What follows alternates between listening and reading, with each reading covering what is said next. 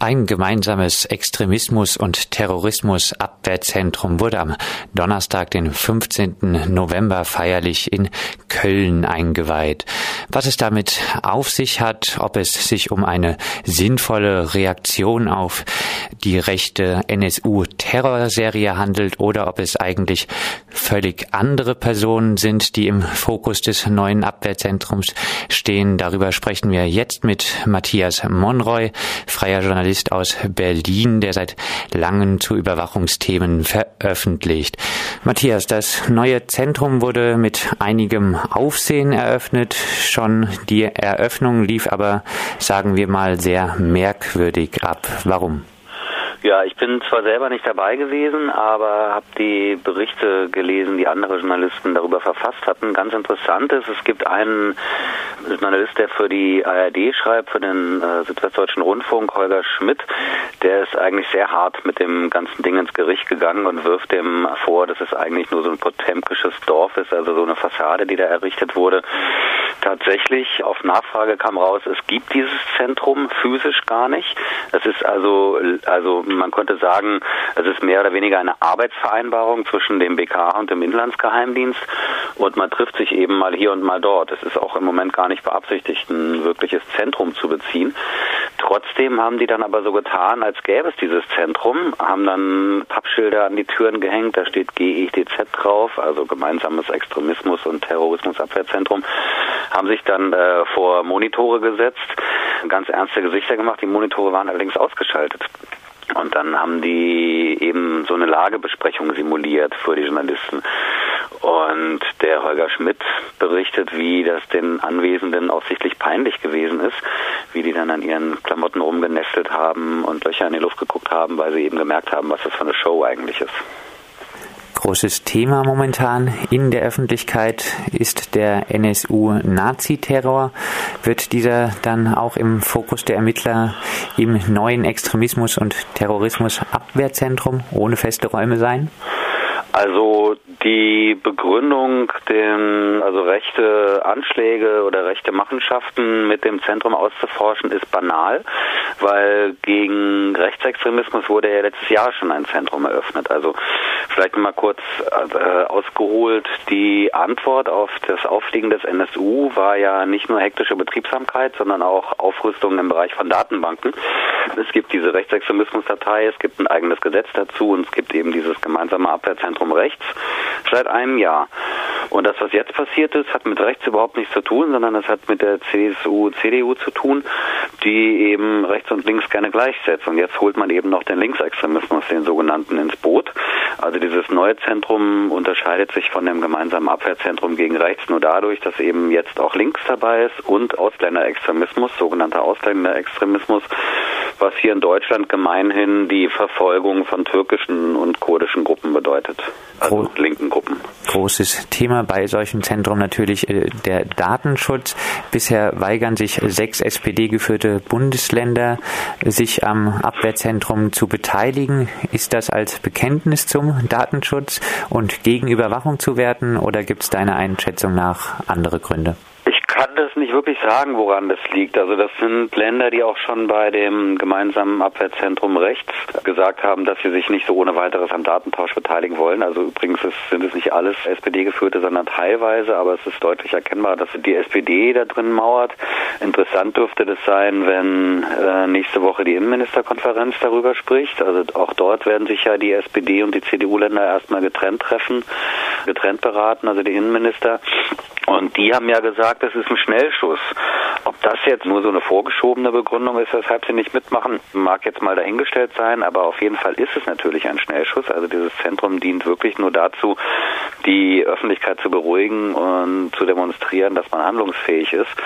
Aber eben, was hat das mit dem Kampf gegen Rechts zu tun? Das ist also, das Interessante ist ja auch an diesem Zentrum, dass da nicht nur an die 40 deutsche Bundes- und Landesbehörden äh, beteiligt sind, also jetzt grob gesagt äh, Geheimdienste und Polizeien, also Kriminalämter, sondern dass da auch die äh, EU-Polizeiagentur Europol dabei ist und Europol ist schon seit letztem Jahr bei dem gemeinsamen Abwehrzentrum gegen Rechts dabei.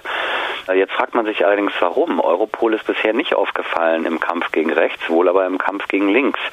Also Europol hat beispielsweise im Mai eine Konferenz ausgerichtet zu sogenanntem Euroanarchismus. Also da geht es um linke Gruppen oder Einzelpersonen, die eben auffällig werden, wenn sie halt grenzüberschreitende Proteste austragen, also zu Gipfeltreffen reisen etc.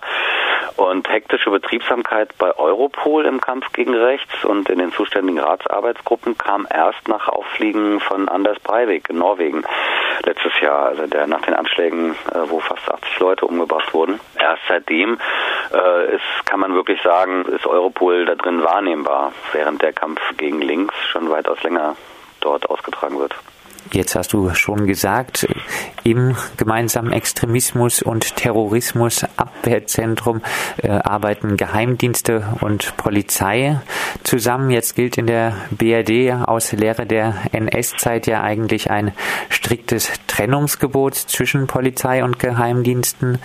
Das neue Abwehrzentrum verstößt ja dann doch relativ offensichtlich gegen dieses Trennungsgebot. Matthias, du bist kein Jurist, aber deiner Meinung nach kann dem Ganzen vielleicht juristisch entgegengegangen werden? Ich glaube nicht, denn die Aufweichung dieses Trennungsgebots passiert ja an allen möglichen anderen Orten. Es gibt kleinere und größere Arbeitsgruppen, Netzwerke, wo das Bundesamt für Verfassungsschutz, also der Inlandsgeheimdienst und das BKA zusammen agieren. Übrigens vor allem im Bereich von Telekommunikationsüberwachung. Da gibt es Arbeitsgruppen, wie man quasi gemeinsam Technik beschafft, äh, beispielsweise. Und natürlich, es gibt das gemeinsame Terrorismusabwehrzentrum, also das GTAZ. Man kommt ja wirklich durcheinander mit den Abkürzungen. Im Moment reden wir über das GETZ. Also auch dort in dem GTAZ in Berlin-Treptow sitzen der Verfassungsschutz und das BKA zusammen, säuberlich getrennt in zwei verschiedenen Räumen mit einer gemeinsamen Cafeteria und gemeinsamen täglichen Lagebesprechung. Also dieses Trennungsgebot äh, verschwimmt sowieso immer mehr. Und man könnte schon sagen, dass das GTZ da drin nochmal so ein Mosaikstein ist. Also das ist jetzt sicherlich auch eine Funktion.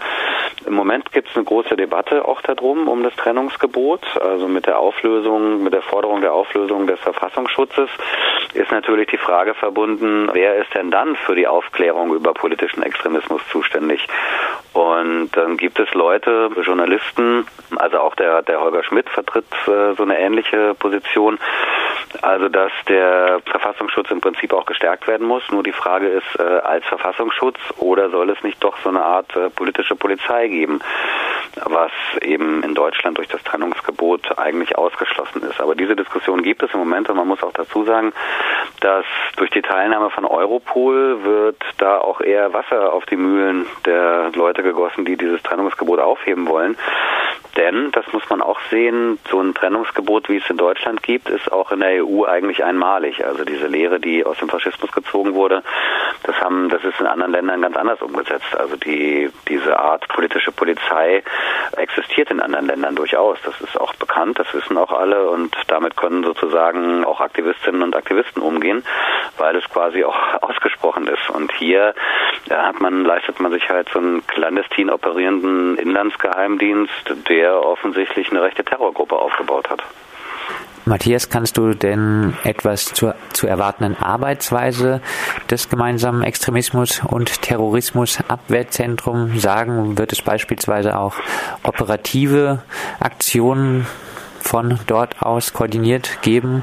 Jetzt ganz zum Beispiel auch werden dort vielleicht Spitzeleinsätze angeleitet? Also glaube, jetzt so als Beurteilung würde ich mir vielleicht mal rausnehmen, ich habe das Gefühl, dass dieses gemeinsame Extremismus und Terrorismus Abwehrzentrum eigentlich dazu dient, dass es eher so ein Container, um quasi die Sicherheitsarchitektur aufzurüsten, also um eben dieses Trennungsgebot auszuhebeln, ähm, beispielsweise, um eben jetzt, wenn man schon dazu gezwungen wird, von der Öffentlichkeit gegen rechts vorzugehen, dann eben auch gleich noch links und äh, ausländischen äh, linken Aktivismus damit reinzuholen. Also ich glaube, dass es eher so eine politische Funktion hat und natürlich auch um die Öffentlichkeit zu beruhigen.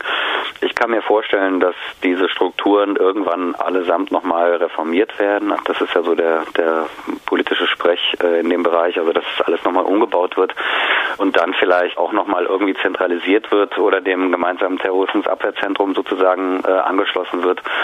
Und sicherlich werden dort auch Aktionen geplant. Also sicherlich sind das alles Plattformen zum Austausch von Informationen und dann werden eben operative Maßnahmen angebahnt. Also ganz bestimmt.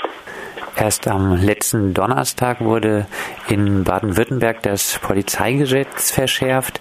Es wurde an den Vertrag von Prüm und die schwedische Initiative angepasst. Laut Thilo Weichert, dem schleswig-holsteinischen Landesdatenschutzbeauftragten, werden demnächst eigentlich alle Landespolizeigesetze entsprechend angepasst werden.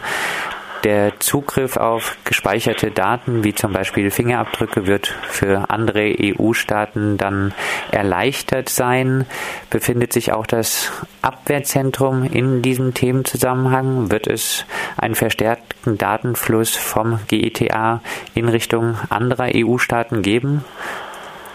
Also den gibt es ja eigentlich schon jetzt. Ich sag mal so, das, was die Länder gerade nachholen, äh, ist auf Bundesebene ja schon längst passiert. Also der Vertrag von Prüm oder die schwedische Initiative regeln ja den beschleunigten Datenaustausch jetzt mal zusammengefasst gesagt. Also da geht es darum, quasi Hürden abzubauen im grenzüberschreitenden Datentausch und das macht das BKA ja sowieso schon. Das BKA ist ja quasi auch die Zentralstelle für den internationalen Datenaustausch.